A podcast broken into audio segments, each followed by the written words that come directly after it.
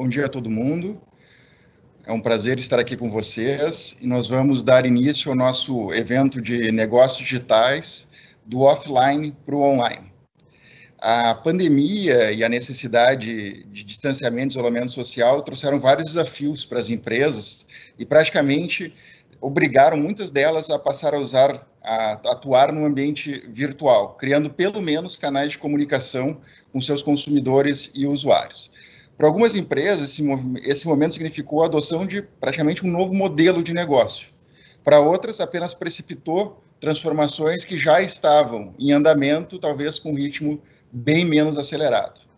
E há várias empresas que já nasceram no ambiente digital, nesse nesse momento, né? E outras que, por outro lado, foram criadas num ambiente absolutamente offline e que tiveram que enfrentar, então, uma transformação para poder passar a contar com essa atuação no ambiente eh, virtual. O fato que hoje, o fato é que hoje um número cada vez maior eh, de empresas está atuando no ambiente digital, um ambiente que apresenta inúmeras peculiaridades, tanto no que diz respeito aos negócios em si, como também no que diz respeito a questões jurídicas. É, o escritório atuando nesse ecossistema, desde startups, empresas de tecnologia, até alguns unicórnios, é, tem aprendido muito né, com, com os nossos clientes, não apenas do ponto de vista jurídico, enfrentando novas questões que essa atuação no mundo digital traz, mas também do ponto de vista empresarial. Tanto porque o escritório é também um negócio, como também porque nós temos como um elemento das nossas culturas o empreendedorismo, e este é um ambiente muito propício para se empreender. Então, tem sido uma experiência bastante interessante para nós. E diante dessa nova realidade que nos foi imposta eh, pela pandemia, nós achamos que esse era um aprendizado que valia a pena compartilhar, e por isso a gente montou este evento. A ideia do evento, então, é reproduzir um ambiente amigável, de troca de conhecimento, de troca de experiência, sem a formalidade a rigidez que às vezes, às vezes a gente vê em eventos jurídicos. É, o que vamos ter é fundamentalmente um bate-papo entre os participantes, que com certeza trará muita informação e talvez até alguns insights para os negócios é, das empresas. Então, é, este é um evento que é um piloto, né, é o primeiro de uma série deles. Nós pretendemos fazer vários eventos, trazendo sempre participantes de diversas empresas para trazer suas experiências, para trocar ideias e vamos torcer para que dê certo. Hoje nós vamos contar é, com a presença do André Nasser, que ele é formado em administração pela GV, é CEO do Giga Atacado e foi CEO também do Mambo e da Super Saudável Supermercados. É, e vejam que no caso do, do André, ele vem de um negócio que até pelo modelo de negócio, que até pela sua, né, pela sua antiguidade, pela sua importância, surgiu há muito tempo. Então é um modelo de negócio concebido offline, né, e que agora, então, enfrenta modificações, ele vai trazer essa experiência do grupo, é, que, do grupo MGB, que ele participa, é, para nós. É, o outro que vai nos, nos, que vai participar do evento é o Cássio Bobsin, que é da Zenvia. A Zenvia é uma empresa especializada em comunicação, né, nesse meio é, virtual. Então, chatbots, é, disparo de WhatsApps, e-mails, etc., que é um elemento bastante importante nesse momento, ou seja, conseguir se comunicar com stakeholders, com clientes, com parceiros, etc. E a Zenvia tem toda uma tecnologia desenvolvida para isso. E, além disso, é alguém que é absolutamente empreendedor também, né? Foi é, fundador da Zenvia, foi é, também fundador da UOL, da, que é um acelerador de startups. Então, também traz um pouco desse, dessa experiência de empreendedorismo neste ambiente. Né? E vamos contar também com a Fernanda, a Fernanda ela é sócia do escritório, trabalha na área de contratos e proteção de dados, é coordenadora da Comissão Especial de Lei Geral de Proteção de Dados da Federação e membro do Conselho de Inteligência Jurídica da CESP no Rio Grande do Sul. Então, como uma das preocupações que se tem neste ambiente virtual é certamente a proteção de dados, e esse é um tema absolutamente é, do momento, né, já que nós tá, estávamos, né, ontem saiu uma medida provisória, estávamos na iminência da, da LGPD, que é a Lei Geral de Proteção de Dados, entrar em vigor. É, nós achamos que isso é também uma contribuição importante. E, de novo, é, no, é, uma, é algo com que nós trabalhamos para os nossos clientes, mas também para o escritório, porque o escritório também está, né, está preocupado com essa questão da proteção dos dados. Então, é, nós vamos começar com o André. Eu já passo a palavra para o André. Tá bom. Muito obrigado, doutor Henry. Obrigado pelo convite. É, bom dia a todos. Uh, falar um, compartilhar um pouco da, da nossa trajetória nos, nos negócios digitais. É, a gente sempre, como uh, o doutor Henry me ensinou, o nosso negócio ele tem é, uma, uma, uma, longevidade aí é, relativamente grande, se tratando de Brasil, né? Nós estamos com 38 anos, o meu pai foi o fundador do Mambo, é, a gente trabalha desde adolescente com ele, e era um supermercado bem tradicional, a gente ao longo do tempo foi nichando, é, posicionando mais para as classes A e B.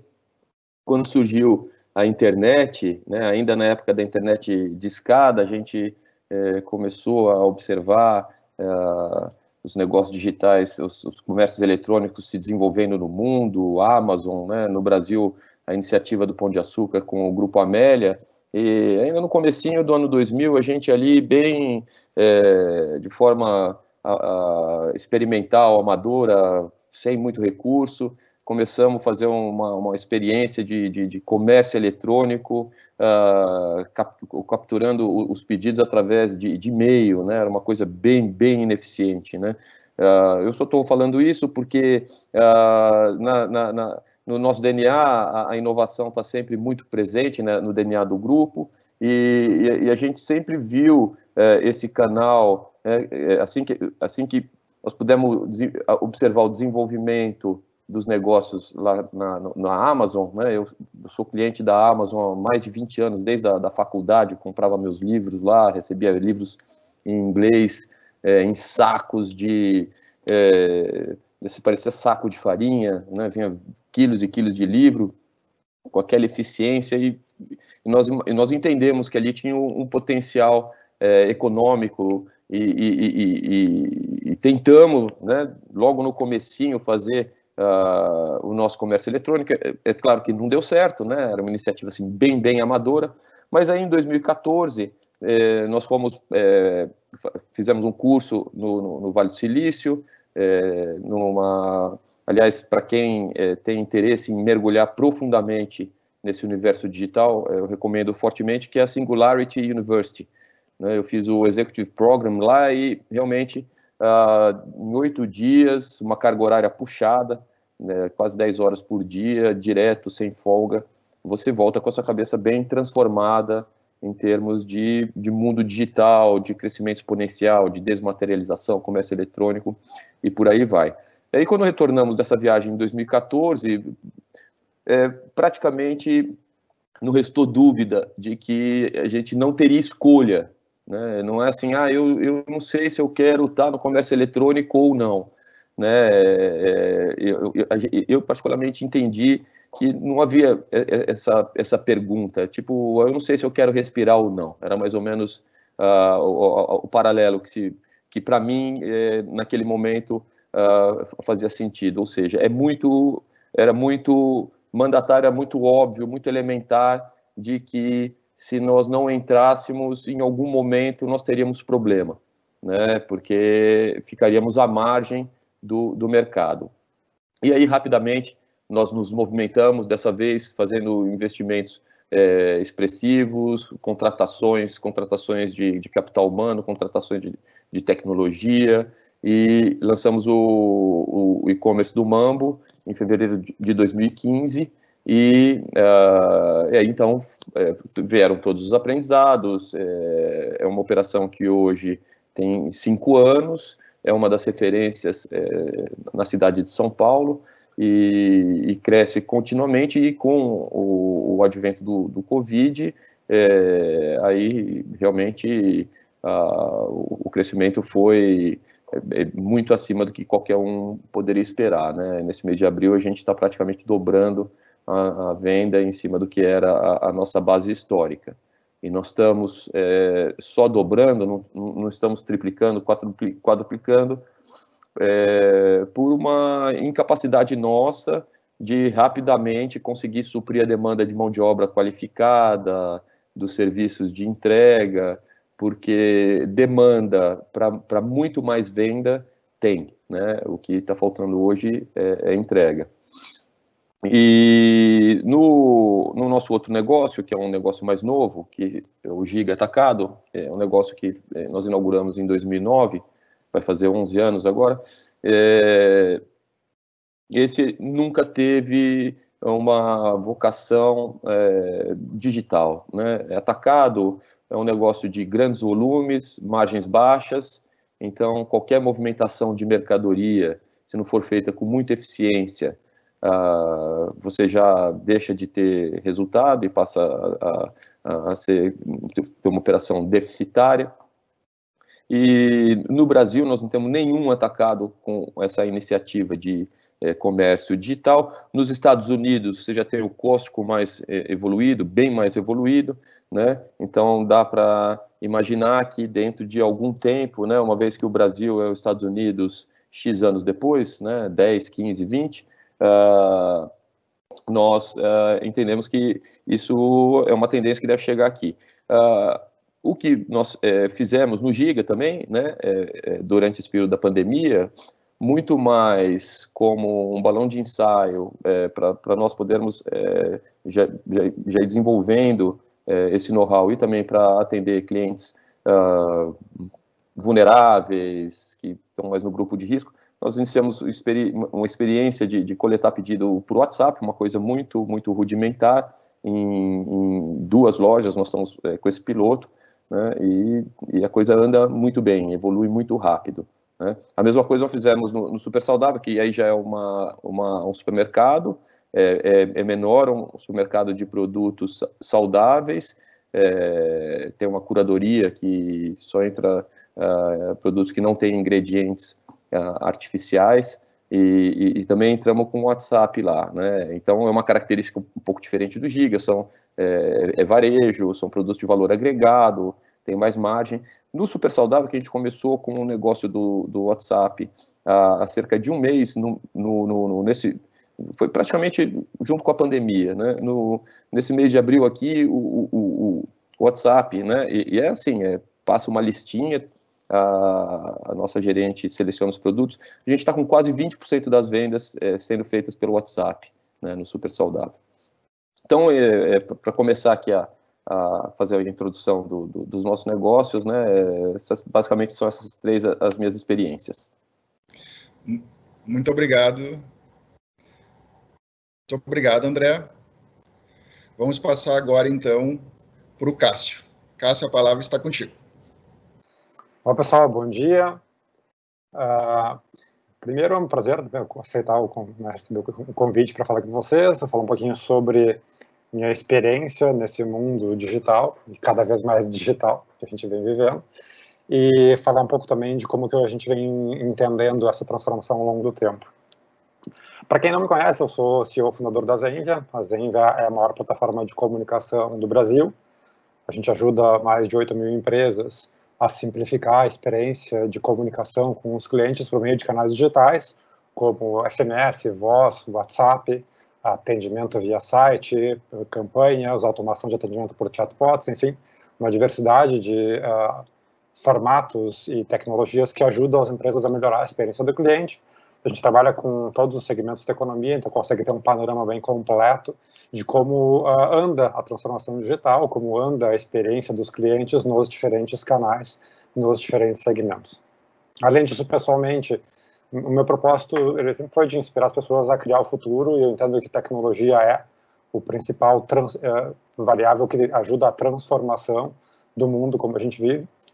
E por isso também sou fundador da UOL, que é uma aceleradora de startups, é hoje a maior aceleradora independente do país, uh, que ajuda a fomentar a inovação desde a base, desde o momento onde está criando uma ideia e buscando validar ela em mercado para ver se a tecnologia consegue de fato fazer uma transformação que melhore a vida das pessoas.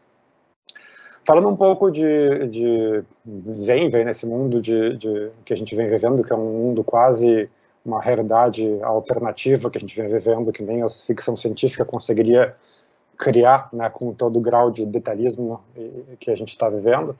As, nas nossas empresas, a gente deve sempre ter a, a clareza do, como líderes de qual é o nosso papel. Por isso, aqui a gente, é, como, como, Zenzi, a gente identificou que tem três grandes frentes que eu venho liderando de como lidar com essa crise. Primeiro, né, antes, antes de falar sobre isso, porque eu acho que é, é, crises como essa são oportunidades incríveis para que lideranças possam uh, mostrar para que vieram. Aqui é onde a gente separa quem é uh, quem é líder que vai construir o futuro e quem não é e que está talvez no lugar errado. E isso surge a oportunidade também de que novas lideranças despontem. Por isso que na Zenv a gente tem três frentes, uma delas que é uh, dos nossos colaboradores, a gente fez adesão ao movimento Não Demita, uh, mas isso foi só o início, né? além disso a gente está abrindo uma série de vagas, só agora entre mês de, no longo do mês de abril a gente aumentou uh, em torno de 7, 8% a base de colaboradores, a gente também fez uma série de melhorias, né, fez méritos, pra, em torno de 25% das pessoas da empresa receberam algum tipo de aumento real, seja por promoção ou reconhecimento, a gente não suspendeu os processos de reconhecimento, porque a gente entende que as pessoas são o fundamento de, uh, de uma empresa que é, enfim, baseada em conhecimento. E mais uma série de outras iniciativas que ajudam a criar não só a, um, um, entendimento de que a gente quer manter os empregos, mas especialmente a gente quer o bem-estar das pessoas nesse momento onde cada um está enfrentando os seus desafios. Então a gente, né, todo mundo aqui provavelmente está em casa, tem os seus desafios pessoais, familiares, uh, às vezes até logísticos e operacionais. Então a gente entende isso e busca fazer uma série de ações também para preservar o bem-estar uh, uh, psicológico e de saúde das pessoas que trabalham com a gente. Uma outra frente é a frente de clientes. Então, para isso, a gente vem pegando né, algumas das nossas soluções que mais podem ajudar, especialmente as pequenas e médias empresas, e a gente está cedendo gratuitamente. Então, por exemplo, a gente está cedendo a nossa plataforma de atendimento multicanal, que atende por uh, site, por, uh, por voz, por WhatsApp, e essa plataforma está disponibilizada gratuitamente até uh, fim de maio para qualquer empresa. Com um número de posições, até 10 posições, e isso é também uma forma de ajudar as pequenas e médias empresas a passar por uma fase de dificuldades. Uh, em termos de negócios, a gente felizmente vem indo super bem, a gente teve em março o nosso recorde histórico em termos de faturamento, porque a gente entende que o que a gente vive é justamente um momento onde existe uma aceleração da necessidade de digitalização, então, usar canais digitais e estímulo né, e a melhoria desses, de, de uso desses canais trouxe para a gente um recorde de vendas, um recorde de, de leads e um recorde de faturamento, né, o que acaba sendo muito benéfico, óbvio, mas a gente sabe que o que vem pela frente, a situação econômica, sistemicamente, ela vai ser bem difícil, então a gente se prepara, claro, para uma onda que não vai ser muito fácil nos próximos 6 a 12 meses. Um outro pilar é o de o impacto da tecnologia na vida das pessoas. Por isso a gente tem uma série de frentes de doação de tecnologia para órgãos públicos e para causas sociais que ajudem especialmente nesse momento de combate à pandemia. Então, um exemplo, nós criamos uh, junto né, com alguns outros atores uma plataforma de triagem de Covid-19 que considera grupo de risco, sintomas, sistema de saúde pública, teve apoio da, da URGS, apoio do Ministério da Saúde, e que está hoje sendo implantado em dezenas de prefeituras e logo em centenas de prefeituras do país para ajudar as prefeituras e o sistema de saúde a direcionar as pessoas né, e dar uma orientação mais clara e dar informação também para, né, os órgãos públicos. Então tem essa frente, tem outras frentes junto ao Ministério Público, junto aos conselhos federais de saúde das profissões para apoiar os profissionais de saúde, os milhões de profissionais de saúde que hoje né, estão, estão em uma situação crítica. Enfim, a gente vem buscando identificar onde a nossa tecnologia pode ser utilizada para gerar um impacto social positivo e com isso doando ela, não esperando ganho financeiro com isso. Ao contrário, né, a gente investe né, nisso bastante, mas eu entendo que esse é um papel uh, de uma liderança que olha não só para o próprio bolso, mas também para como que a sociedade vai superar uma fase como essa. Então, essas são as três frentes que a gente vem trabalhando como Zenga.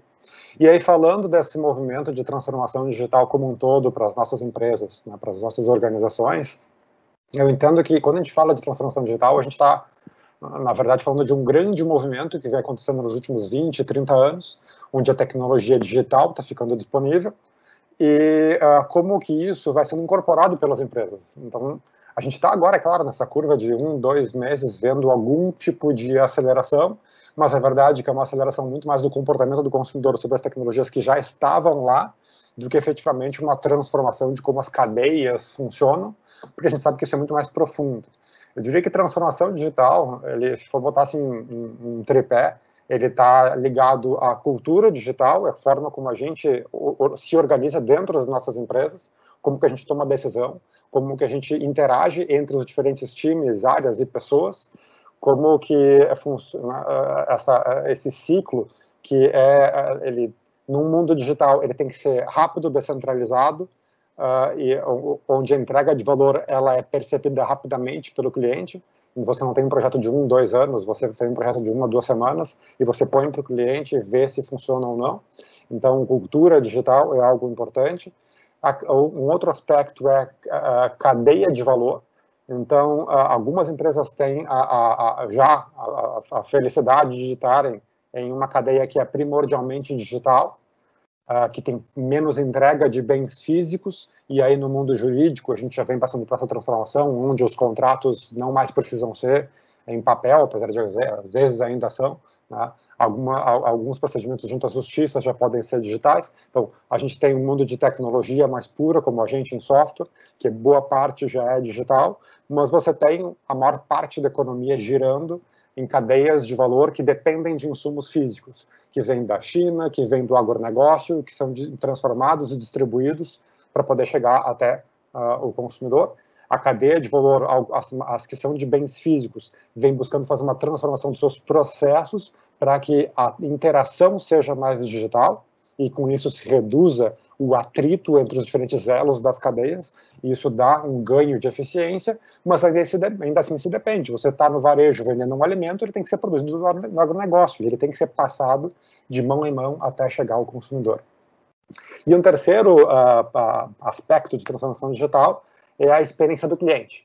Porque a gente pode estar falando de uma cadeia física, mas como né, até aqui foi, foi, citado, você pode vender para o cliente por WhatsApp. Então você pode fazer com que o touch point, no ponto de contato da empresa, né, que quando vai entrar no, na relação com o cliente, ele seja digital. E aí é onde entra muito do que a gente vem falando aqui né, nessa transformação acelerada de março de 2020, abril de 2020. Esses vão ser os meses que vão entrar para a história uh, como houve a maior transformação de como as coisas funcionam, especialmente no, no, no, no como o cliente uh, interage com os negócios. Agora, a gente, como consumidor, né, tem, que, tem que se dar conta também que algumas coisas a gente faz digital e funciona bem, outras não. Eu até estava comentando com o pessoal um pouco antes da gente começar que se você vai comprar um carro, por exemplo, né, você pode até fazer uma boa parte da sua experiência digital, mas em algum momento você vai querer sentar no carro, ver que ele existe para poder fechar uma compra. Se você vai comprar um apartamento, você vai querer, você pode até né, ter a imagem do drone, ter a planta virtual, mas quando você for, você vai, querer visitar o local onde é o apartamento, qual vai ser a sua experiência física com isso. Então, cada um tem a sua expectativa, e isso é individual, mas em algum momento a gente sempre quer um pouco de contato físico com, antes de efetivar algum tipo de uh, operação. Isso é individual. Eu, por exemplo, eu gosto de ir no supermercado. Então, eu, várias coisas eu compro. Eu estava brincando que como produto de limpeza. Eu detesto comprar, então compro pela internet. Agora, a comida eu gosto de, é uma experiência que eu gosto de fazer, então eu gosto do supermercado. Esse, para mim, eu valorizo a experiência física de uma parte da compra de insumos para casa, por exemplo. E isso é individual. Como que as empresas então podem fazer esse entendimento de que dependendo como é o seu produto ou seu negócio, uma parcela dos clientes vai gostar da experiência física, outros vão ter ela como opcional, já outros vão preferir não falar com ninguém. Então tem várias das coisas que eu compro pessoalmente como consumidor que eu não quero falar com ninguém. Quanto mais fácil, mais simples, eu dou um clique e a coisa chega na minha casa. Então, quando a gente fala de transformação digital sobre a experiência do cliente, é importante entender em quais pontos ela funciona, ela é relevante, e em quais pontos a gente sempre vai ter um toque humano quando a gente está interagindo com os nossos clientes. Muito obrigado, Cássio. Vou passar a palavra para a Fernanda, então, para trazer um pouco do, do aporte jurídico é, e o que a gente tem percebido muito que há, há já uma consciência ainda talvez não tão grande da, da importância da LGPD, né, de implementar os mecanismos, mas que a LGPD não, não envolve só aquilo que tu não podes fazer, mas também uma série de coisas que tu tens que fazer internamente na estrutura, na infraestrutura dos negócios, para garantir a segurança dos dados. Então, é, não é só uma questão jurídica, mas é uma, também uma questão de negócio e uma questão tecnológica. E aí agora nós vamos contar com a Fernanda, então, para trazer um pouco a experiência dela nisso. Certo, obrigada, Henry. Eu queria inicialmente, então, uh, saudar ao André e ao Cássio, né? E especialmente saudar todos que estão nos acompanhando nessa manhã para que nós possamos, então, dialogar uh, enfim, e trocar ideias e experiências a respeito dessa migração, dessa, especialmente dessa aceleração, eu diria, né, da passagem do offline para o online. E eu acho que a grande pergunta que fica, né, uh, e para iniciar aqui a minha fala, é justamente situar onde é que entra nesse contexto todo e qual é a importância, né, por que, que nós temos que nos preocupar com a questão da proteção de dados nesse cenário. Eu acho que a fala do, do Cássio foi muito interessante, porque ele, inclusive, fez esse paradoxo entre a experiência digital e a manutenção de tudo aquilo que se considera ainda, e que muitas vezes né, o próprio cliente, o próprio usuário considera uh, necessário e importante como experiência física ou uma experiência offline. Então, quando nós tratamos de proteção de dados, eu acho que é interessante ter em mente que a proteção de dados ela abrange esses dois mundos ou esses dois cenários, né? A proteção de dados ela ela justamente ela, ela busca uh, proteger os dados pessoais dos titulares, né, de cada um de nós, uh, tanto no ambiente digital quanto no ambiente convencional, no ambiente físico. E como eu comentava, né, por que, que nessa, no cenário atual, em que inegavelmente nós estamos vendo essa aceleração da transformação digital das empresas, né, estamos vendo assim projetos que estavam, uh, não digo engavetados, mas estavam sendo concebidos né, com parcimônia, projetos que estavam sendo testados né, como projetos piloto, uh, de repente, né, do dia para a noite, como né, ali março, abril de 2020, uh, tudo isso foi para a rua né, de uma maneira acelerada. A, a, revista Exame dessa, dessa semana tem na reportagem de capa né, as informações dos dados sobre a explosão do comércio eletrônico no Brasil. Então, nós temos, diante de todo esse cenário, sim, uma, uma eu diria, uma intensificação da importância da questão dos dados, porque, inegavelmente, é no cenário digital, é no cenário online, que, infelizmente, cresce também o número de fraudes, o número de eventual uh, vazamento de dados, de incidentes né, aos dados pessoais e à integridade dos dados pessoais. Então, uh, é, um, é um cenário, é um contexto que tem que ser levado em consideração, e aqui que acaba, como, nós, uh, como eu estava comentando, acaba crescendo a importância da privacidade e da proteção de dados. nós sabemos né, que a proteção de dados, a questão da privacidade, ela é muito maior do que simplesmente a questão legal. Né? Nós temos aqui uh, praticamente um desafio, eu diria que, né, especialmente olhando para a realidade brasileira, um desafio cultural, né? É, é uma mudança de pensamento e de, da forma de concepção dos produtos e dos serviços, porque uh, nós tínhamos até então um ambiente em que a coleta de dados pessoais ela era realizada de uma forma massiva, né? Eu coletava a maior, a maior quantidade de dados possível e disponível e depois, muitas vezes, eu, inclusive, ia verificar né, a finalidade ou, ou, qual era exatamente a, a, né, a, utilidade desses dados. E esse cenário ele está realmente se modificando, né, por, por uh, influência inicial, inclusive, da regulação europeia, né, que já começou a vigorar em 2018. Nós tivemos, então, a edição da nossa Lei Geral de Proteção de Dados.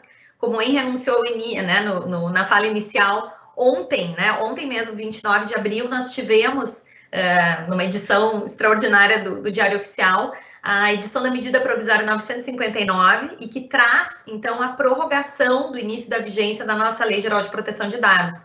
Ela foi postergada, então, para o dia 3 de maio de 2021. Né, nós estávamos agora, até então, em um cenário em que a lei iniciaria sua vigência em agosto de 2020.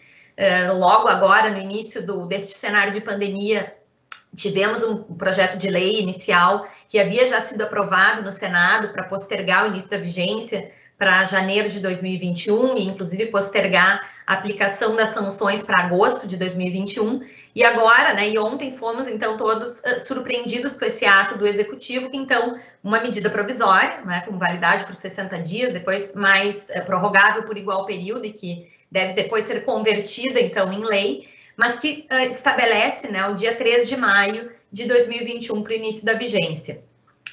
mas eu comentava, né, então essa é a grande novidade, mas eu comentava que, independentemente da questão legal, né, de nós termos esse marco legal, nós já vínhamos uh, tendo a influência uh, da regulação europeia e no nosso, no nosso cenário jurídico, nós temos já outros, né, outras leis, legislações esparsas do próprio Marco Civil da Internet, que é de 2014, a nossa Constituição Federal também, que assegura a privacidade né, dos indivíduos. Então, nós já estamos em um cenário, ainda que não tenhamos né, a nossa LGPD em vigor, né, e agora, então, como eu disse, postergada para maio de 2021, mas nós já temos um cenário em que a privacidade e a proteção de dados, ela está cada vez mais presente. E eu diria que não só pelo papel que as empresas uh, tendem a realizar, né, com relação, especialmente a, a medidas preventivas, né, a assegurar um ambiente uh, uh, que tenha ferramentas tecnológicas e que permitam né, assegurar e, e na, enfim, na, na, medida do possível, porque nós sabemos que uma blindagem uh, 100% ela não é viável, os incidentes infelizmente acontecem, mas as empresas têm a responsabilidade sim de se cercar de mecanismos para tentar, ao máximo possível, evitar esses incidentes. Então, é uma responsabilidade, inclusive, quanto à adoção de medidas de precaução frente aos seus consumidores, frente, frente aos seus clientes e usuários. E também nesse contexto, uh, nós viemos com, uh, como eu falava, essa mudança cultural, ou seja, eu passo a, a considerar a privacidade lá na concepção do, meus, do meu produto, lá na concepção e da, de toda a minha cadeia, do, de todo o meu serviço que vai ser oferecido ao mercado.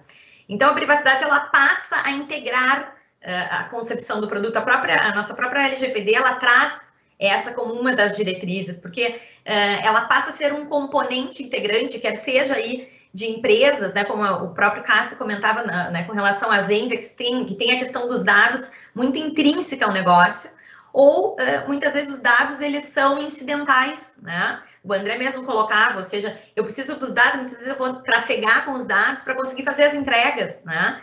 Então, quer seja em maior ou menor medida, todas as empresas passam a ficar expostas, né, independentemente do segmento de atuação, a esse cenário que a privacidade passa a ser levada em consideração, né, um, na, na, própria concepção dos produtos e serviços. E eu diria mais, né, a, a privacidade a proteção de dados, ela vem também como um diferencial competitivo.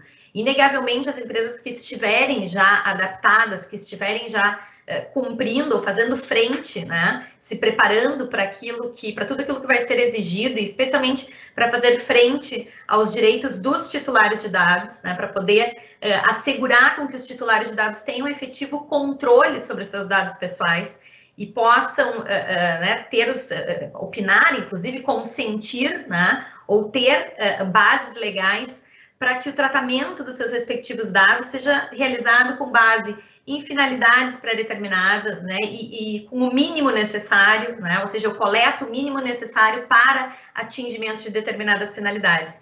Então vejam que ele é um cenário, essa aceleração que nós estamos vivendo agora, ela é também desafiadora sob essa perspectiva, porque nós temos, né, por um lado, que, que ter esse cuidado, né, uh, em expor na, na menor uh, dimensão possível ou tentar, né, nos valer de ferramentas tecnológicas para evitar incidentes e eventuais vazamentos, assim como no planejamento de longo prazo, né, nessa migração do offline para o online, eu tenho também todas essas novas diretrizes uh, atreladas à privacidade.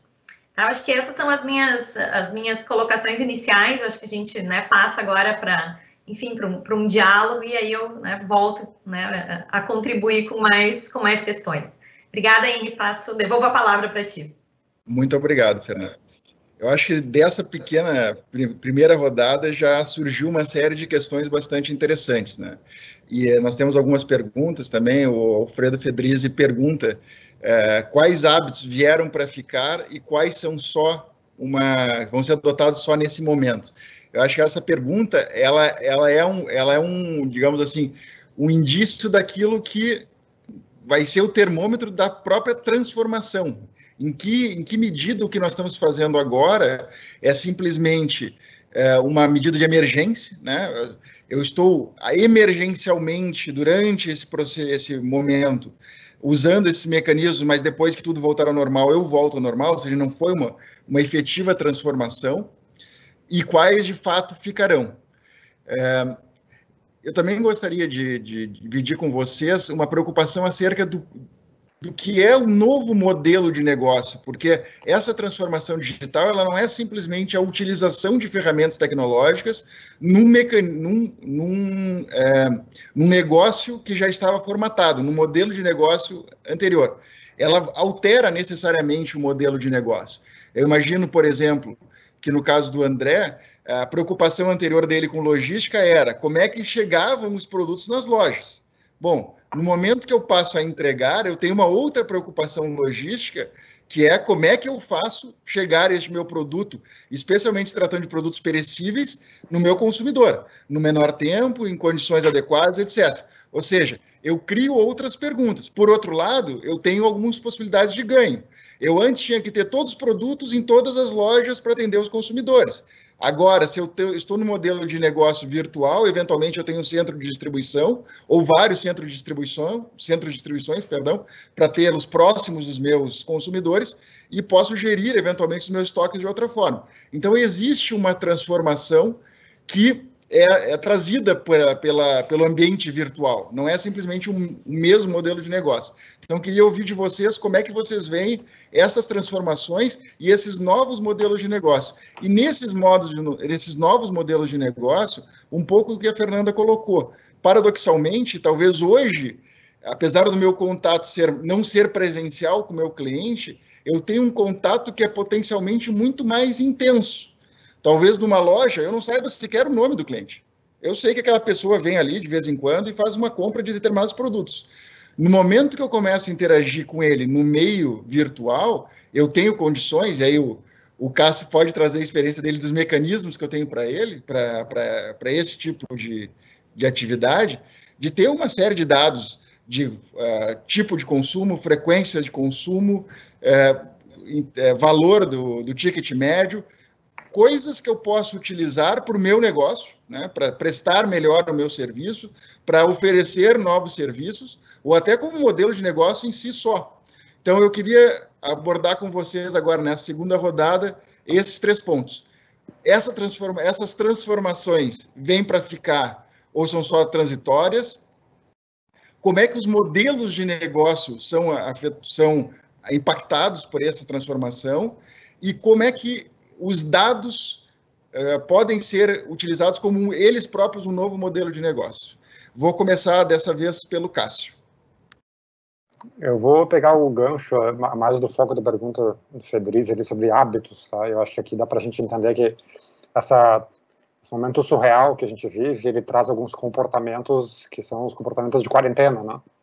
Então a questão é que depois que termina a quarentena, como é que fica? Então, eu fiquei pensando assim, vamos falar, primeiro falando sobre hábitos de, de tá todo mundo agora nessa questão de álcool gel, máscara, né? E se a gente for algumas culturas, a gente vê que máscara existe há muito tempo, esses procedimentos de, de, de higiene, limpeza no Oriente são muito mais comuns. Aqui a gente vê no Brasil e nos latinos em geral uma dificuldade absurda de lidar com esses, né, com esses mecanismos de, de, de proteção individual então, para mim, entre, entre o que, fica e o que vai, eu diria que máscara é de momento, é muito difícil, à medida que tiver qualquer chance de relaxamento, as pessoas, mesmo em reunião hoje, tem gente que tira a máscara para falar, né, o próprio presidente, ele tirava a máscara para falar, então é um comportamento muito difícil né, para pro, pro, os latinos manterem a máscara, mas o álcool gel e a higienização talvez fique, porque o brasileiro em geral, em geral ele é aciado, né, ele, ele gosta de limpeza, Uh, e acho que o, nessa de que que vai, máscara acho que cai e álcool gel fica. Né? Se a gente pegar em outras coisas de moda, de quarentena, são as lives, né? tanto aqui como a gente está fazendo, a live de negócios e a live de música, né? são as coisas da moda da quarentena. Eu, eu, eu, eu, acredito, mas aí é só um feeling, que a live de música ela cai, ela dura só esse momento de quarentena, depois ela sai de moda, porque as pessoas elas compram a experiência de ir num show, e obviamente a cadeia remunera muito mais o artista quando vai num show. Então existe toda uma cadeia constituída de show, acho difícil ela ir embora, pode demorar um pouco para voltar, mas as de negócio eu já tenho dúvida, porque a eficiência que se ganha quando você quer ir, em vez de ir num evento, que você vai ficar dois ou três dias, assistir uma palestra ou não, viaja, você desloca, versus você assistir algumas que você gostaria e outras não, e poder trabalhar em paralelo, acho que isso pode gerar uma certa mudança de comportamento. Então, não, não, sei como é que vai ser pela questão do networking, mas eu acho que existe uma possível mudança de comportamento nas, na, nos eventos de negócios e de, né, de, conhecimento de área e por aí vai. Uh, e aí, indo para compra, experiência do consumidor, aí eu, eu vejo que tem, tem, eu também vejo do, do, dois tipos de coisas. Quando você está comprando itens padronizados, que é o caso do supermercado, ou um caso de um, de um eletrônico e tal, eu, eu acho que isso tende a gente a dar uma acelerada e ficar a compra digital porque você tem, na verdade, tem uma redução do, do atrito. Né? Então, você está fazendo digital para reduzir atrito, atrito de deslocar, atrito de, de fazer toda aquela movimentação para comprar algo que você fizesse um clique, e a maioria das pessoas né, já está aprendendo a fazer isso, o mesmo no WhatsApp, você vai lá e pede alguma coisa, ela chega e eu acho que isso que é, tende a ficar. Agora, que é de momento, eu, me parece que compra de experiência, essa a coisa dos restaurantes, né? Você até pode pedir uma, uma pizza, que já fazia parte da cultura, pedir uma pizza em casa. Agora, a, as pessoas vão para um restaurante não por causa da comida, elas vão por causa da experiência. Então, você tenta recriar a experiência em casa. Ela é a mesma? Talvez não. Então, para mim, a compra de experiências, ela tende a voltar assim que as medidas uh, relaxarem. A compra de itens padronizados, ela tende a ficar no digital. Então, essa é a minha visão geral de vários aspectos né, no momento que a gente vive. Muito obrigado, Cássio. Passo a palavra para o André. Bom, é, eu gosto muito daquela frase que a necessidade é a mãe da criatividade. Então, nós estamos tendo assim uma quarentena é, muito eficiente, né? É, eu duvido que há, há 30 anos atrás a gente conseguisse ter uma quarentena tão confortável, tirando aí as mazelas, né? Infelizmente, especialmente aqui no Brasil, é, a maior parte da população não tem acesso a tudo que uma, uma, uma classe aí mais privilegiada, da qual entendo aqui que a gente faz parte, uh, não, então a, a, maior, a maior parte não tem acesso a todas as ferramentas que, que uma menor parte tem. Mas, vocês vejam, né, tá cada um na, na sua casa, nós estamos aqui tendo uma conversa, ainda tem aí centenas, talvez milhares de pessoas acompanhando a nossa conversa. Então, assim, uma primeira enorme tendência que eu vejo é essa das videoconferências.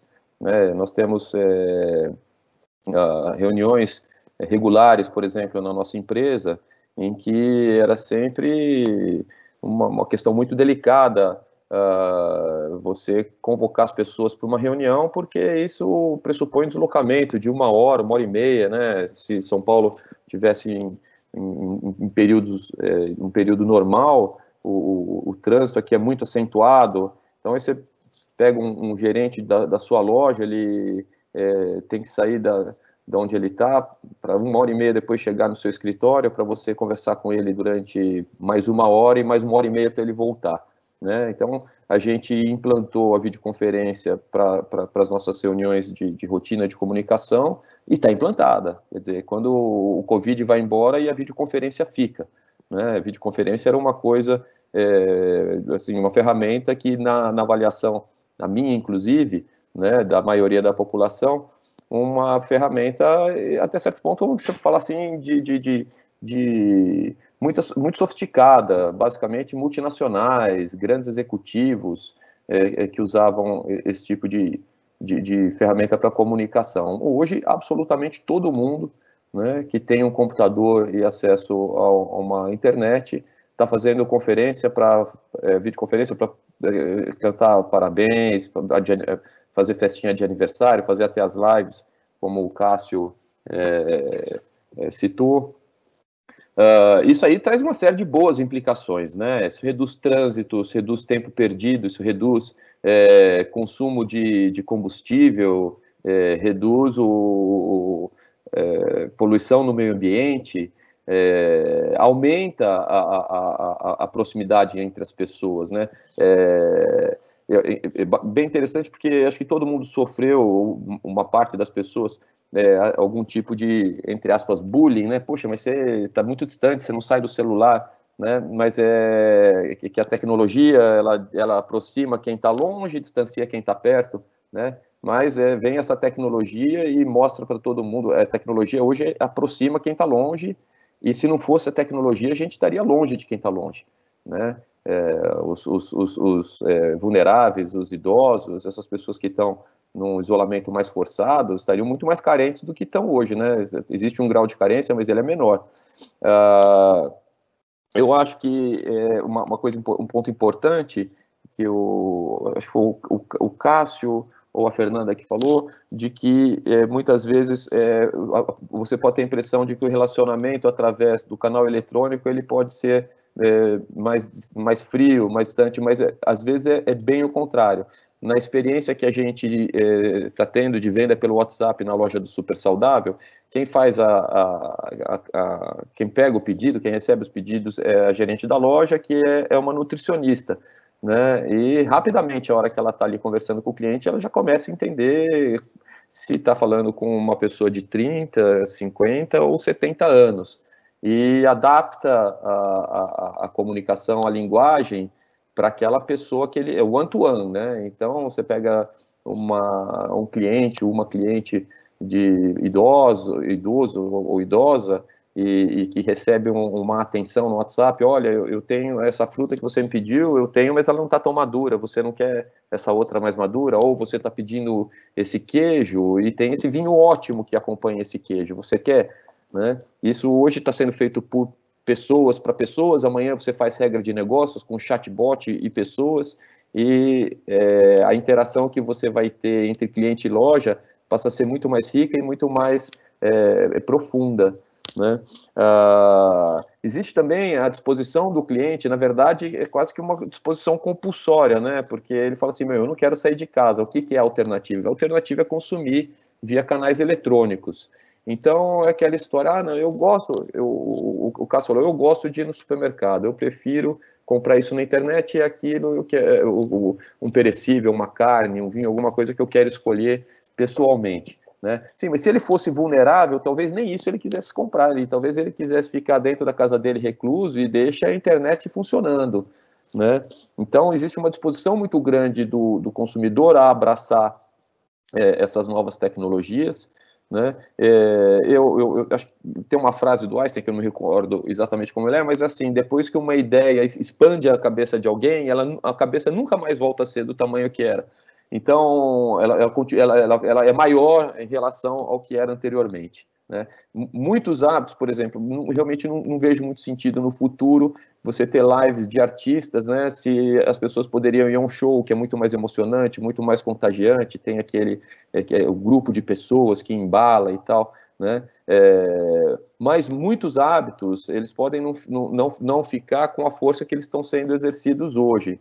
Né? Talvez a gente use um pouco menos de videoconferência que está usando hoje, mas eu falo por é, experiência própria na nossa empresa, é, 80, 90% das é, reuniões que antes eram presenciais, elas hoje estão sendo feitas por videoconferência e vão continuar sendo feitas por videoconferência depois do Covid. Eu instituí um call diário com o meu pessoal, né, de segunda a sexta, 15 minutos, eu consigo falar com todas as lideranças da minha organização. Né? É, essa ideia veio depois da gente ver como é simples fazer a videoconferência. Poxa, se eu consigo estar tá alinhado com a minha equipe todos os dias, 15 minutos com eles, né, e a ferramenta está aí, é de graça, por que, que eu não vou fazer isso?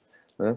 Comércio eletrônico é, é uma tendência que vê, que, que se, insta, se instala, né, cresce, ganha musculatura e, e, é, e só, na minha opinião, tende a, a continuar crescendo e se desenvolvendo, Uh, a distância física entre as pessoas, os analistas acreditam que vai perdurar por algum tempo, especialmente os vulneráveis. Né? Chega em, em, agosto, setembro, o pessoal falou: olha, a pandemia arrefeceu, já está tudo mais tranquilo. Será que os vulneráveis vão estar dispostos a, a sair, se aglomerar, entrar numa sala com muitas outras pessoas?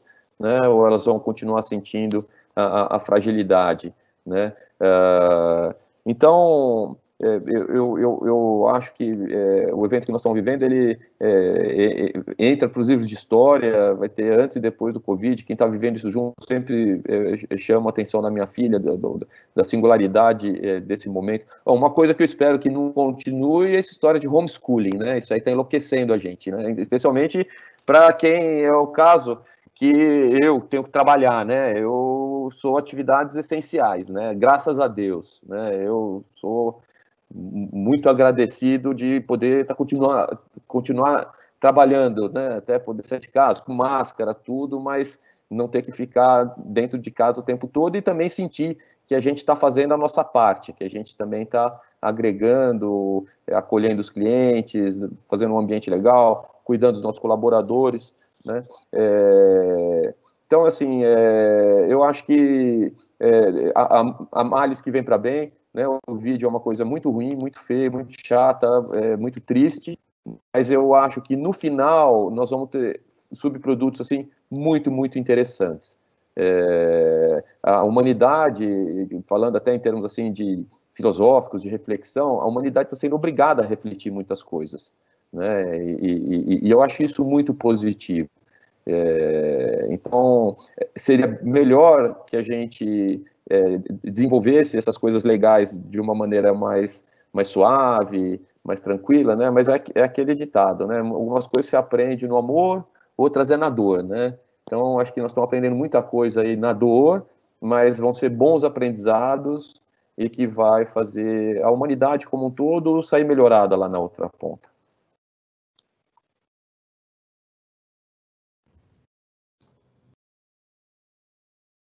Concluir, doutor Henry?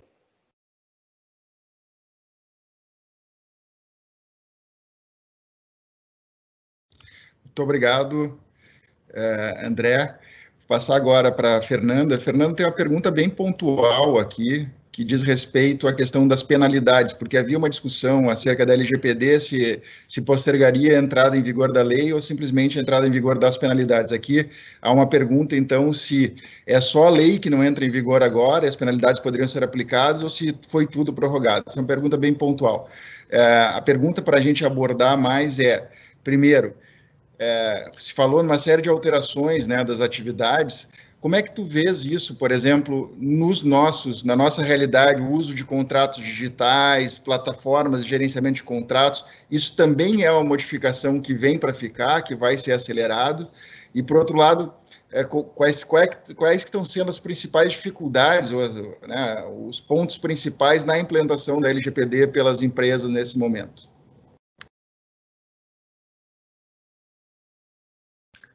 Certo, obrigada, Henri. Sobre a primeira pergunta, é, o que, que acontece agora com a medida provisória?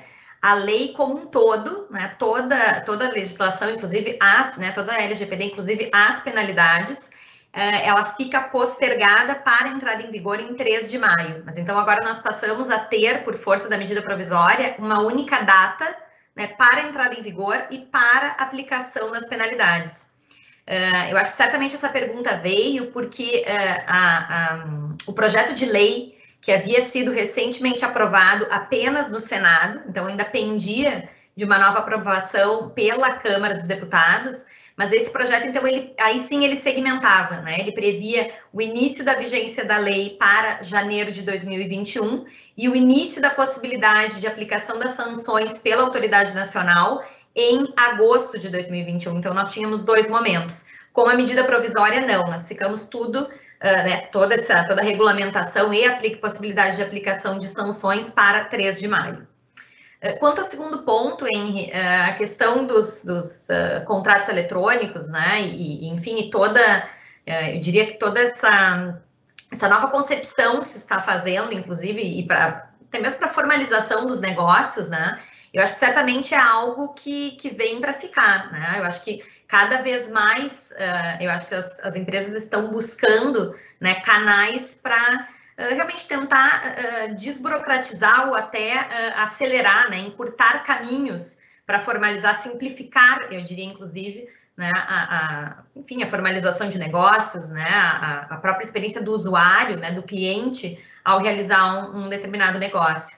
É claro que aqui a gente tem toda, toda a preocupação, né, com, quando a gente fala especialmente do comércio eletrônico, é, com a questão dos termos de uso, né, da, da, política de privacidade. Eu acho que aqui a LGPD ela traz também uma série de, de modificações, né, quando a gente pensa nesse relacionamento das empresas com os respectivos clientes, os respectivos consumidores, porque as empresas têm, vão ter que passar a fazer frente, né, estar, uh, estarem preparadas para fazer frente a uma série de direitos né, que os usuários, os titulares dos dados, daí, na condição de clientes e consumidores, vão passar a ter e vão passar a exercer. Né? Então, a forma né, como eu vou lidar com os meus clientes, ela também muda.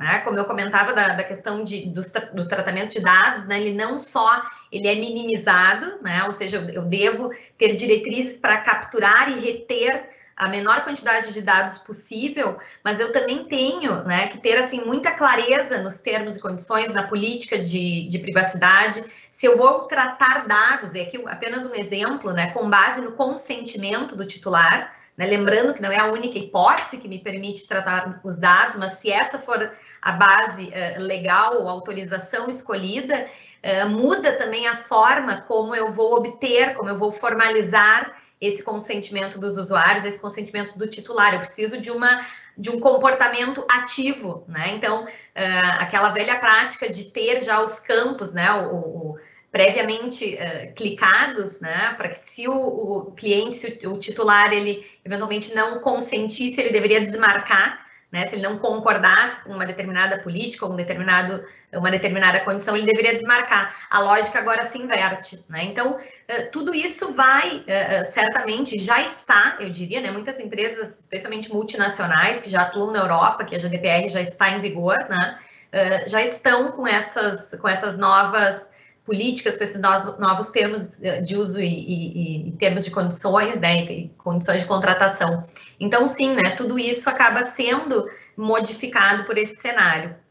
Uh, o, o, último ponto que tu questionasse sobre as, os desafios né, e as dificuldades, uh, nós temos aqui uma, eu li recentemente né, um, um dado da Protivity, um, um levantamento que se fez, que praticamente 80 ou 84% das empresas, das empresas pesquisadas, mas eu acho que ela é uma amostragem fidedigna para nós espelharmos um pouco de como é que está o, o cenário uh, como um todo no Brasil, que 84% das empresas ainda não tinham diretrizes claras sobre proteção de dados e tampouco estavam, então, preparadas né, para recepcionar e para estarem efetivamente em conformidade com a lei quando ela entrar em vigor. Né? Por isso que eh, por um lado, essa postergação da vigência, ela nesse cenário atual, ela acabou se mostrando benéfica, embora o tempo acabe sendo também escasso, né? Mas nós estamos agora num, num cenário que eu diria que as empresas elas têm, uh, inclusive com relação a recursos e investimentos, algumas prioridades mais prementes, né? Nós temos também um cenário em que nós não dispomos ainda, não temos ainda uma autoridade nacional de proteção de dados que vai uh, trazer uma série de diretrizes e preencher alguns vácuos, né, que foram ocasionalmente, que foram propositalmente, na verdade, deixados pela lei, né, algumas questões técnicas que precisam ser complementadas. Então, eu diria que, que o desafio maior é justamente conseguir uh, caminhar aqui e, e, e, como eu dizer, essa massa, né, de, de nós temos realmente um, um contingente muito, uh, muito significativo de empresas que ainda precisam se adequar, que é justamente para estabelecer né, novas políticas internas, um novo tratamento, né, uma nova forma de lidar com os dados dos seus usuários. E também, né, sem sombra de dúvida, além de todas as questões né, contratuais, de relacionamento com a sua cadeia produtiva, né, porque eu tenho muitas vezes compartilhamento de dados que são necessários né, para realização das atividades, fornecimento dos produtos e, e, e, prestação dos serviços, mas acima de tudo eu tenho também o desafio cultural, né, que é justamente a concepção do negócio de uma maneira diferente, ou seja, levando a privacidade em consideração. Muito obrigado, Fernanda. É, vamos para mais uma rodada, então. Eu vou... Tem várias perguntas aqui, eu vou procurar centralizar, é, concentrá-las em dois tópicos. Um tópico, o André já falou um pouco, que é da relação com as equipes, né? É, como é que estamos lidando com as nossas equipes, é, que novos procedimentos têm sido é, adotados, que novas tecnologias o que, que mudou né, em relação a essa questão do, dos times internos das empresas. Então, essa é a primeira pergunta. Como o, o, o André já comentou alguma coisa, eu vou começar pelo Cássio, mas depois passo a palavra também para o André, para se ele quiser complementar. A gente já tinha aqui na Zenvia a política de trabalho remoto, então as pessoas tinham opção já de um dia por semana fazer home office. Uh, o que a gente fez foi, até antes dos lockdowns ser definido, a gente já fez por iniciativa uh, o nosso, uma flexibilização. Na verdade, a gente uh, proibiu a ida escritório antes do lockdown de São Paulo, por exemplo, em Porto Alegre, para preservar a saúde dos nossos colaboradores. E em relação ao ferramental, né, a gente já fazia reuniões por videoconferência, já tinha salas com videoconferência, com entrada externa, utilizava uma combinação entre salas, né, daquelas com câmeras, mais uh, ferramentas do Google, ferramentas de produtividade, a gente já tinha entre os times uma série de ferramentas digitais. O que a gente fez foi alguns processos que tinham ainda atuação física, né, às vezes mais administrativo financeiro, que tinha algum tipo de, de operação física por requisito dos fornecedores. A gente fez uma adaptação rápida, mas arrisco dizer que em menos de uma semana a gente já estava com 100% funcionando remoto e assim poderia ficar por um bom tempo. Por isso que agora, na, na, enquanto a gente vem trabalhando nesse formato, é claro que operacionalmente é uma coisa e uh, psicologicamente é outra. Então, a gente vem fazendo agora um trabalho uh, junto ao time de gestão de pessoas constante de clima. Uh, nesse meio tempo, a gente fez tantas ações para clima que eu acho que a gente está com um engajamento maior do que a gente tinha, até apesar de já era alto. Por exemplo, eu faço a cada três meses uma apresentação para toda a empresa sobre os resultados. Então, a gente fala para todo mundo todos os resultados que a gente teve no trimestre, né? abrindo todos os números que a gente tem, né? Uh, e a gente faz uma comemoração como reconhecimento do trabalho do trimestre. E a gente, né, agora em abril, fez também. Uh, e como a gente faz essa comemoração, a gente fez por videoconferência e a gente enviou para a casa de todos os colaboradores um kit com salgadinhos, docinhos e uma long neck, uma cerveja. Pra, pra, chegou no mesmo dia, à tarde, para todos os colaboradores em todo o país, Santa Catarina, São Paulo e Porto Alegre, uh, ah, para a gente comemorar juntos, né? então recriar uma experiência que a gente tinha fisicamente. A gente também faz um pocket show de uma das nossas colaboradoras que tem um talento incrível né, para cantar. Então a gente recriou toda a experiência que a gente tinha física no digital. Né? E isso foi, gerou um engajamento absurdo das pessoas, mas não é só isso, né? Essa é uma coisa legal, mas também a gente vem trabalhando agora a saúde mental das pessoas, então tem uh, aulas de yoga, tem happy hour, tem café da manhã, tem diferentes uh, uh, situações que os times se auto-organizam né, também para fazer uma interação pessoal.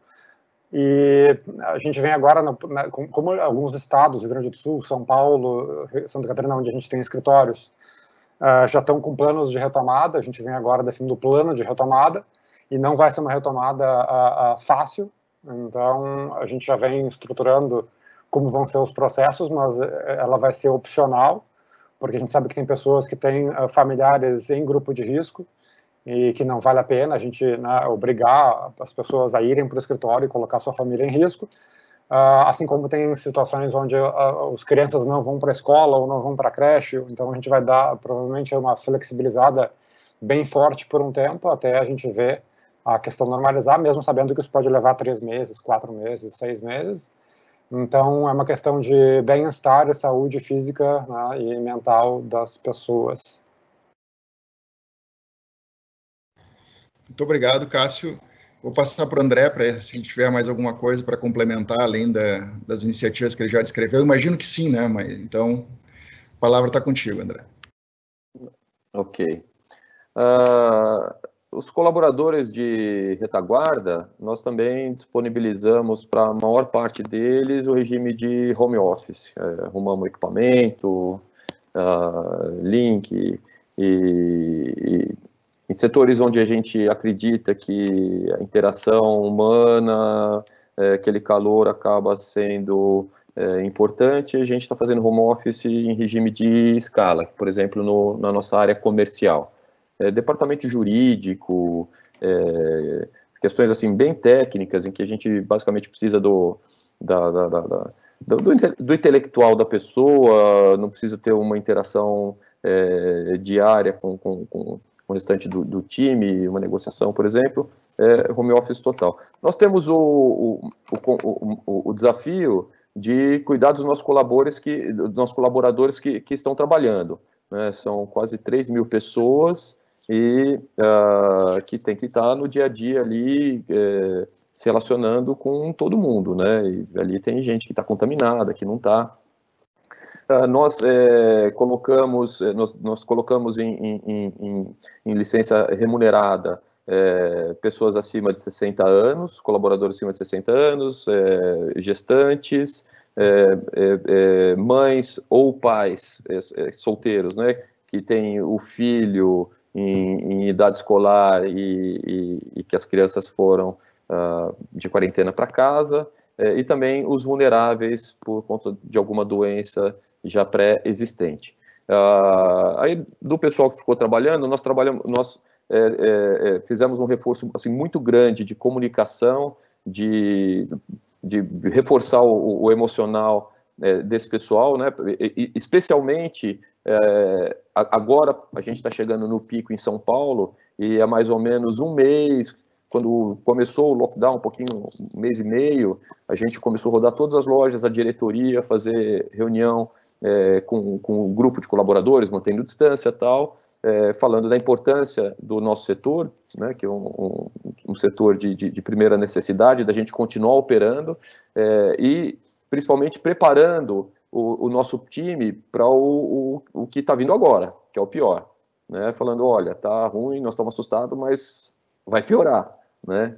Então, é, não só a gente tomou cuidado com máscara, com álcool gel, com distanciamento social, com, também temos que cuidar dos nossos clientes. Então, nas filas, nós colocamos é, marcadores no, na, na, no, nos caixas para os clientes observarem uma distância mínima de um metro e meio entre um e outro, é, higienizando os carrinhos uh, antes dos clientes é, entrarem na loja, higienizando a mão dos clientes, é, faz duas semanas que todos os nossos colaboradores já estão é, com máscara à disposição e trabalhando é, é sob a nossa orientação, sob o nosso pedido, todos os colaboradores é, trabalhando uh, com máscara. É, tanto a máscara que vai em cima da boca, tanto aquela, aquela outra de acrílico. É, instalamos também protetor, é, uma, um divisor de acrílico para as operadoras de caixa, que fica entre o, o, protetor fica entre o cliente e a operadora de caixa. Todos os colaboradores que têm o corpo a corpo com o cliente, a gente é, colocou barreiras físicas para evitar ao máximo o índice de contaminação. Né? É, por enquanto, nós tivemos alguns contaminados, todos recuperaram, quem se recuperou está se recuperando com é, sintomas leves, graças a Deus não tivemos nenhum óbito, nenhum caso mais sério, né? É, mas assim, a gente trabalhou muito, muito forte, não só essas questões concretas da proteção física, do colaborador, mas a gente também trabalhou muito o emocional do colaborador. E nós procuramos é, é, é trabalhar, preparar o pessoal para esse período que a gente está vivendo agora e deve viver mais na próxima semana e não sabemos como que vai ser o inverno brasileiro. A gente não sabe se com a chegada do frio é, a gente vai ter aqui uma mudança no comportamento da curva. Esperamos que não. Mas assim, nós estamos esperando pelo melhor mas preparados para o pior, né? Porque realmente uh, não é fácil é, é, você ter uma pandemia que praticamente está todo mundo dentro de casa e, e, e a gente está ali na, na, nas trincheiras, né? Tem que fazer um trabalho muito muito forte mesmo. E, e como o Cássio bem falou, é, de certa forma, é, paradoxalmente, isso acaba gerando um engajamento maior do que até você tinha antes da crise, né? As pessoas veem ali um sentido de propósito, a importância do seu trabalho. A gente também fez algumas ações bem bacanas de reconhecimento do profissional de saúde. Todos os domingos, das 7 às 10 horas da manhã, a gente separa é, um espaço é, de, de, de, na frente de caixa para os colaboradores de saúde, a gente dá presente para eles, a gente dá desconto, é, alguns, as primeiras compras a gente dá compra de graça, todo mundo bate palma tal. Então, nesses momentos difíceis a gente vê coisas muito bonitas acontecendo na, entre os seres humanos, né? E, e assim, é, nem, nem tudo é ruim, né? Mais uma vez. É Muito obrigado, André. Vou passar a palavra então para a Fernanda, falar um pouco do como o escritório tem tratado seus times internos. A Fernanda, além de sócia, ela é coordenadora da área de societário também do escritório, então ela também tem essa responsabilidade de gerir times aí.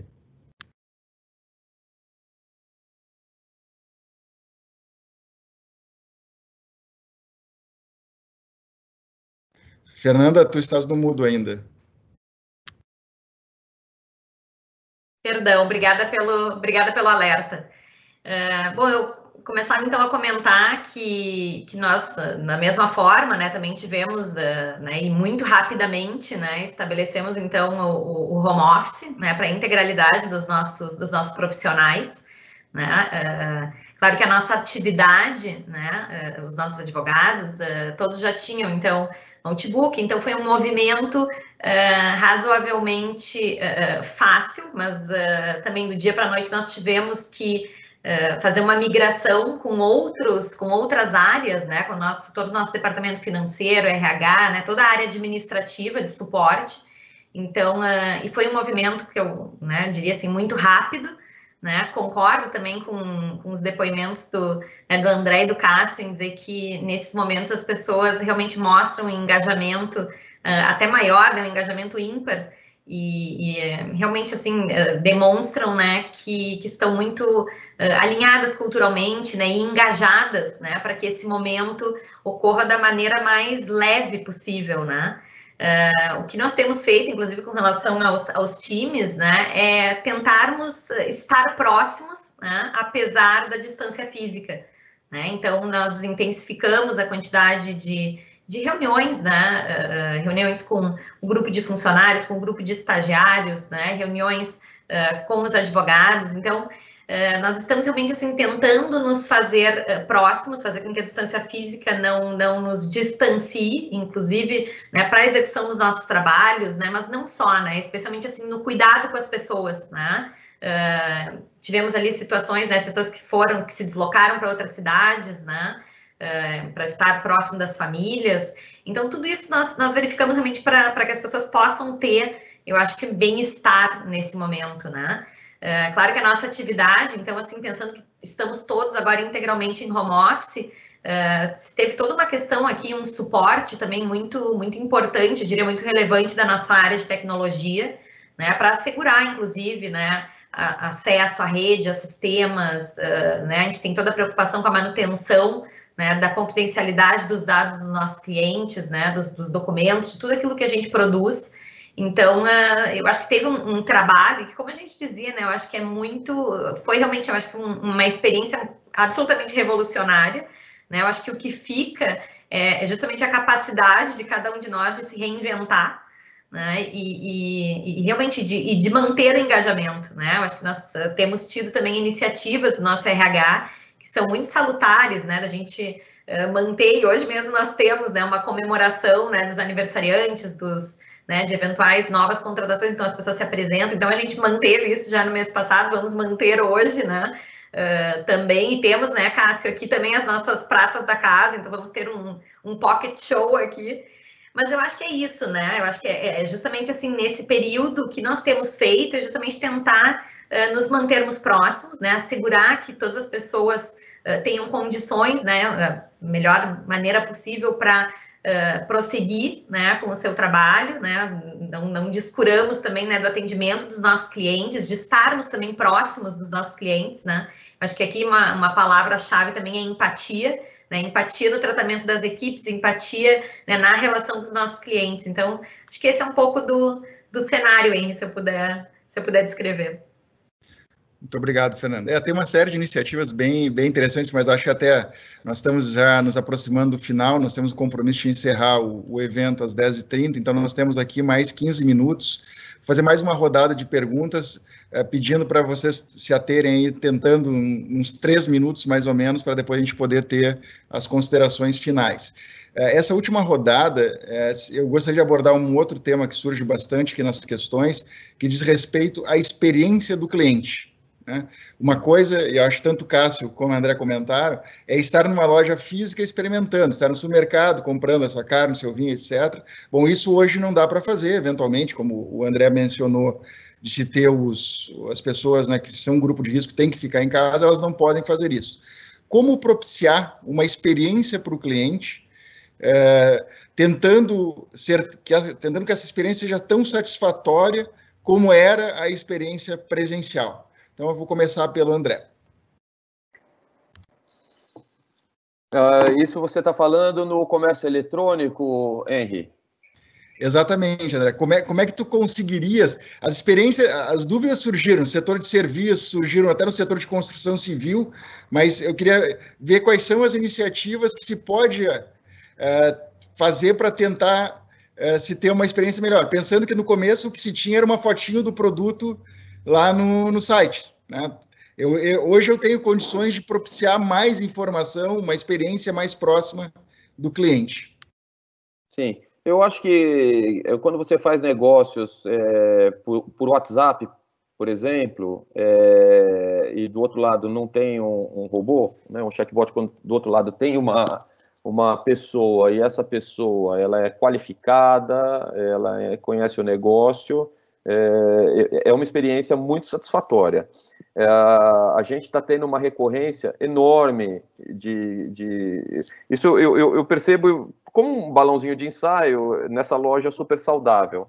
É, era uma loja que a, a, proximidade com o cliente já é muito grande, porque ela, ela já é nichada, é um negócio meio de tribo. Né? Então, tem, como tem muitos produtos veganos, tem muitos produtos. É, Uh, nenhum, nenhum produto leva margarina ou açúcar refinado, é, ou seja, já é uma loja que ela já seleciona um tipo de cliente que é uma, uma minoria, né, bem diferente do, do negócio do Giga, uh, por exemplo.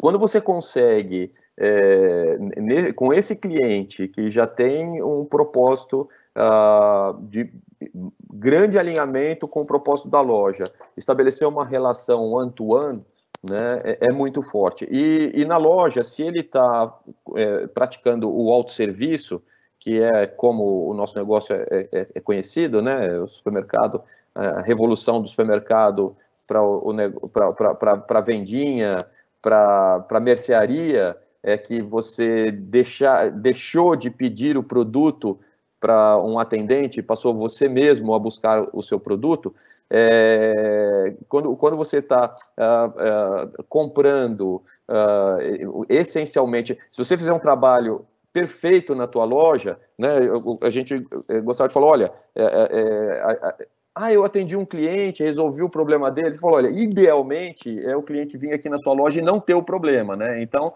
é, a gente sempre trabalha na loja para que a experiência seja 100% de autosserviço, né? Quer dizer, se o cliente conseguir entrar na tua loja, procurar tudo que ele está procurando, não ter nenhuma reclamação, né? Que os preços estão alinhados, ele está confortável, está limpo, está higienizado, foi bem atendido, passa no caixa, ele pode entrar e sair da loja sem ter nenhuma troca com ninguém. Quando é, você faz algum atendimento, por exemplo, online, praticamente, que o WhatsApp é uma coisa online, né, é, você é, é cria é, um, um, um, relacionamento muito próximo é, de forma imediata.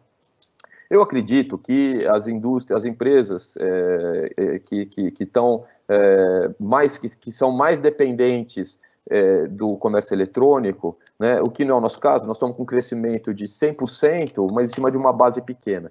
Quando você pega uma americanas.com, que até foi notícia, que contrariou todas as ações da Bolsa, né? Quer dizer, se pegar o valor da, da Americanas pré-crise, acho que era 25 milhões de 25 bilhões de reais e agora está mais de, de 40, né? Porque é claro que as empresas de comércio eletrônico se super valorizaram, né? É, ou até é, empresas que é, forçosamente estão com todas as suas lojas fechadas, exemplo de Magazine Luiza ou, ou Via Varejo, né? E, e, e, esse pessoal conseguiu criar coisas assim muito novas em proporções muito grandes. Numa matéria ontem do, do da Via Varejo, né? É, o presidente falou que 20% das, das transações é, eletrônicas estão acontecendo via WhatsApp. né? E, e de, numa empresa que tem um, um faturamento uh, bilionário.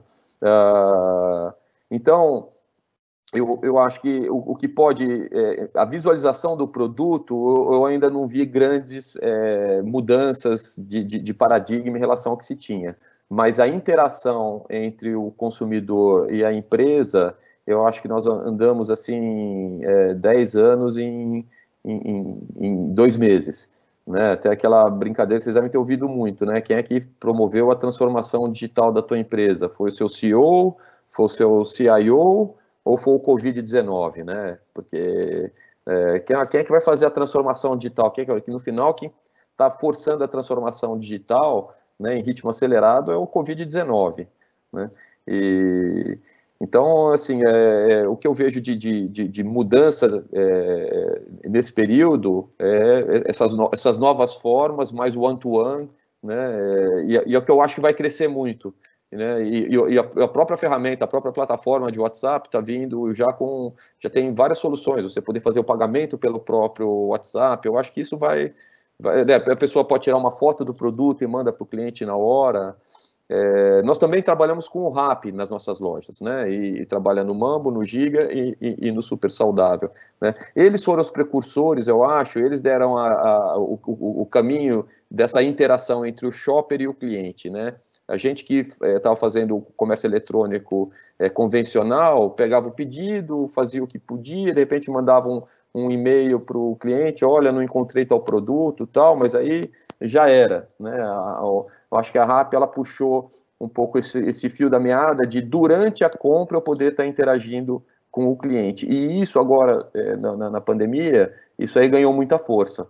Tá? Eu, eu acho que essa interação real time é, eu acho que é, ela, ela, ela ganha muita força e, e ela, a partir daqui, ganha cada vez mais força. Eu acho que vai chegar uma hora em que o cliente não vai entender mas como é que eu, eu não consigo agora saber se ele não tem aquela marca para eu poder substituir ou até pedir um aumento na, na quantidade? Isso vai ser praticamente commodity.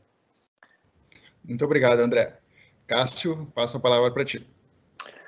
Bom, aqui, na Zenvia, como tinha falado no início, a, gente é Marvel está falando de comunicação do país, parceiro global do WhatsApp, parceiro das operadoras e promove, então, essa comunicação digital multicanal para milhares de empresas em diversos segmentos.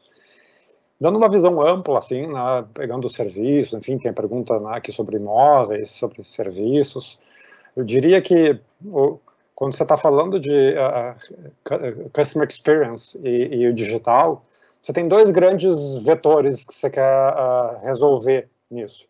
Um deles é remover barreiras e o outro é promover engajamento. Quando você fala em, promover, em remover barreiras, você está falando em quando é, é, o, cliente ele quer comprar de você, quando ele quer tirar uma dúvida, quando ele quer resolver um problema, o quão fácil e sozinho ele consegue fazer isso. Então a gente fornece ferramenta de automação, de, de, né, por, por, WhatsApp, por, por, por chatbot, por mensagens. Pode ter complemento de atendimento humano, mas na prática é, é eu consigo hoje, se o cliente, né, eu na minha empresa consigo uh, fazer com que ele resolva o problema, tire dúvida ou compre, sem ter que falar com ninguém, eu, eu consigo remover essas barreiras do meu negócio. Então, esse é um aspecto. O outro é, como é que eu faço o engajamento dos meus clientes? A ferramental que eu estou utilizando de comunicação digital, ele vai só como publicidade ou mantém uma relação continuada com quem já é meu cliente, com quem comprou de mim, com quem está comprando de mim? Se eu vou mandar o status de um pedido, ou de um processo, ou de um projeto, né? se eu estou fazendo com, com, todos os meus processos dentro da empresa na hora que vão tocar o cliente, eles tocam usando os meios digitais, ou seja, eu promovo engajamento antes, durante e depois, num pós-venda, com o meu cliente proativamente, usando os, os, canais digitais. E nesse ponto, onde a gente pode ver que todos os segmentos têm condições de fazer isso, a gente já fez aqui venda de carro e venda de apartamento por, por canal digital. Eu, pessoalmente, eu fui comprar um, um, carro esses tempos, eu só fui na loja porque a loja me pediu que eu fosse, mas eu não precisava ir na loja.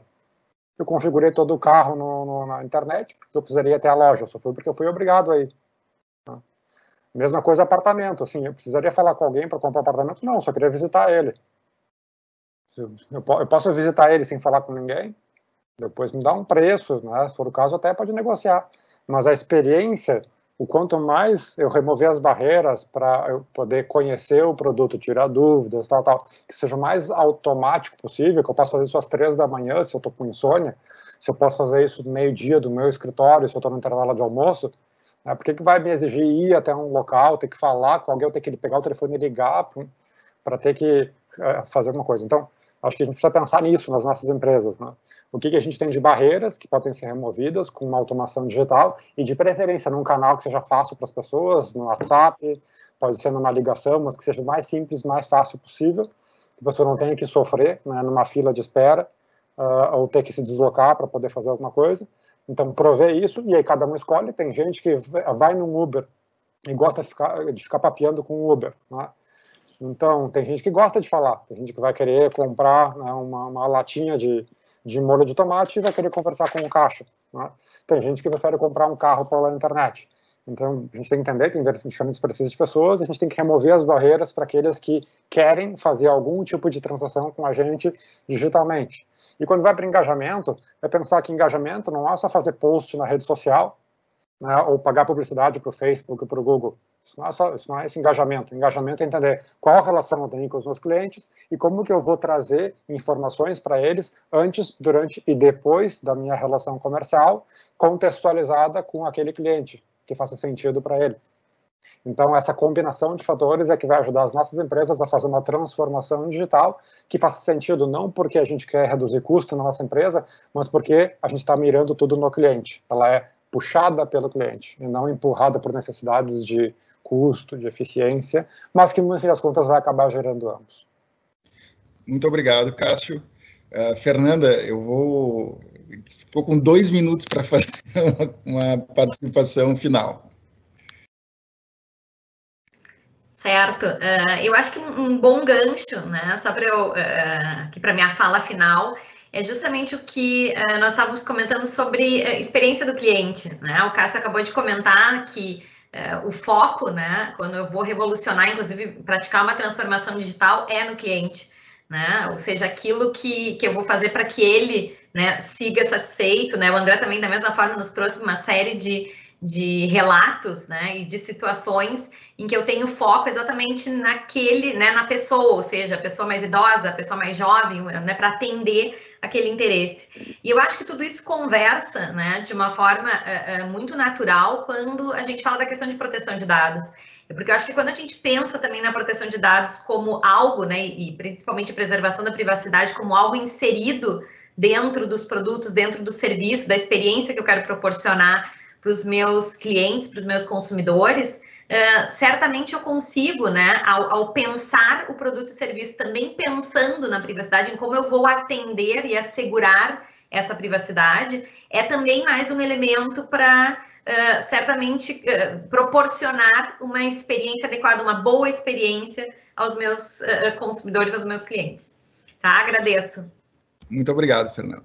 Então, encerramos nosso evento de hoje. Queria agradecer ao André, ao Cássio, à Fernanda, dizer que, com certeza, mais do que foi dito, é, ficaram muitas dúvidas, muitas considerações. É, com certeza, a gente teria muito mais coisas para explorar, mas para isso vão existir também outros eventos que se sucederão.